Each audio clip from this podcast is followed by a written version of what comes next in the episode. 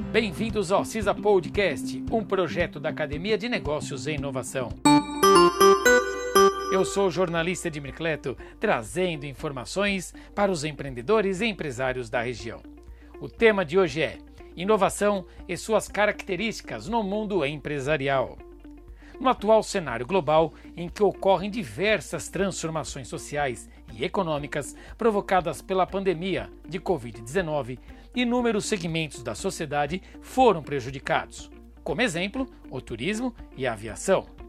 Outros, no entanto, foram beneficiados, como o e-commerce e itens de higiene pessoal. Assim, podemos perceber que, mesmo com diversas incertezas provocadas por um cenário pandêmico, oportunidades de inovação sempre podem ser criadas. Para muitos, a inovação vem do ato de fazer o diferente, criar algo novo a partir de uma ideia construída, em um contexto que foi exigido para sobreviver. De fato, é uma das características que regem esse ato. Porém, para obter sucesso, alguns princípios de inovação devem ser observados. Número 1. Design organizacional. Este primeiro princípio refere-se ao modo como as relações organizacionais são estabelecidas e como o modelo hierárquico da empresa está organizado atualmente. Devemos lembrar que a inovação não se dá somente pela forma que os ambientes de trabalho estão decorados e organizados, mas também por estarem incluídos neste modelo outros processos, pessoas, lideranças e estrutura. Para melhor compreensão, seguem alguns processos de empresas inovadoras. Uso da experimentação e ausência de burocracia para favorecer a inovação, que ocorrerá através do empirismo, que são os erros e os acertos. Equipes multidisciplinares, em que um grupo composto por várias áreas se une em torno de um objetivo Assim, trazem ideias que serão debatidas de diferentes perspectivas individuais. Estrutura de inovação, com times pequenos que mudam em função em diferentes projetos e conhecem todos os processos. Ambiente de frequentes debates, em que as decisões são tomadas em conjunto, garantindo autonomia e participação de todos os membros. Número 2 Gestão ágil. Nesse princípio, é importante esclarecer que gestão ágil não significa necessariamente realizar tarefas de maneira mais rápida. O conceito é direcionado ao aprendizado de metodologias ágeis, como o Scrum e o Canvas, que possibilitam aprendizado ágil e a partir de erros e acertos. Outro ponto é a eliminação de atividades que não agregam valor, ou seja, atividades que não se tem propósito claro e que não impactam o core business de uma empresa. Além disso, recursos devem ser poupados apenas para atividades essenciais e que também vão gerar valor. A redução de burocracia é relevante para a agilidade e contribuição de processos entre departamentos. Número 3. Trabalho com parceiros. Esse princípio refere-se à máxima de que, para aumentar a velocidade de processos e diminuir custos, é preciso que recursos externos sejam captados. Para que haja esse processo, algumas características são notáveis. Conexão com o ecossistema. Saber por onde procurar por estas empresas de forma que seja observado o mercado e o ecossistema da região Assim, a política interna da futura empresa parceira deve estar alinhada com os valores de sua empresa.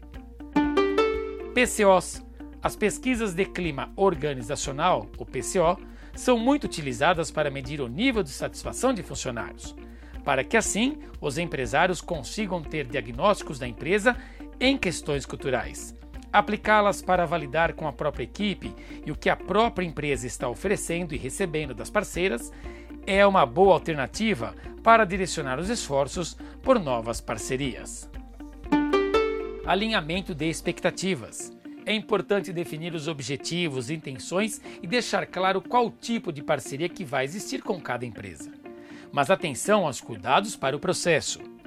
A. Não são todas as empresas que têm experiência trabalhando em conjunto. E B não existir iniciativas de inovação junto a parceiros conectados ao ecossistema. Número 4. Cliente no centro. Esse conceito preza pela noção de possuir grande empatia pelo cliente, colocando-se no lugar dele, tomando seus problemas e entendendo suas principais dores.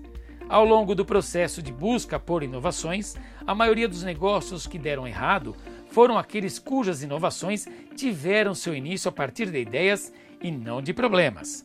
Assim, é preciso desenvolver uma cultura de observação das necessidades dos consumidores, para que assim possa se criar o produto mais assertivo e que consiga entender melhor o mercado. Para noções de comparação, aproximadamente 86% dos produtos fizeram sucesso porque partiram de problemas.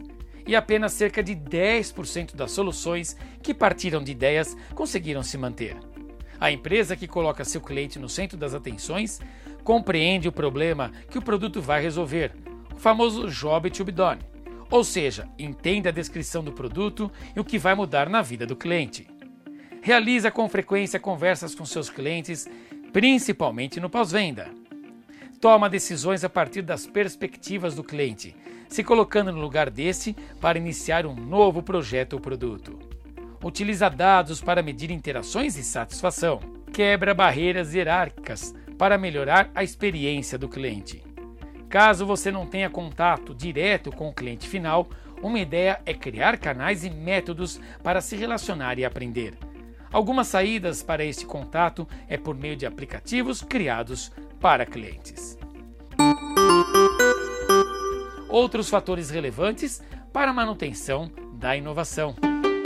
Número 1. Um, o mapeamento e acompanhamento de estratégias de inovação, já que o peso destas pode mudar conforme o contexto. Por exemplo, ideias para festas ou atos que causem aglomeração de pessoas, que antes eram interessantes, durante a pandemia passaram a agregar pouco valor. 2. O orçamento destinado diretamente para a inovação, pois é preciso que haja garantia da liberação de recursos para as novas etapas e avanços desses projetos. Além disso, é preciso ter consciência de que é necessário investir e que nesse processo diversos erros vão acontecer. No entanto, os poucos acertos irão superar em impacto e faturamento os anteriores. 3. A governança que, traduzida por um comitê de inovação responsável pela garantia de que a inovação aconteça. Assim, cria-se um espaço viável para a permanência de cultura de inovação dentro da empresa.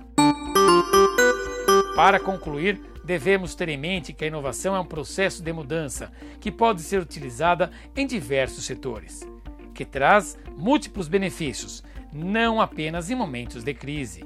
Vale ressaltar que devemos utilizar esse processo da melhor forma possível, observando e colocando em práticas certos princípios e atitudes, que em conjunto garantirão maiores chances de sucesso, manutenção e desenvolvimento da inovação. E esse conteúdo foi realizado em parceria com o FABC Júnior. Bons negócios e até o próximo episódio!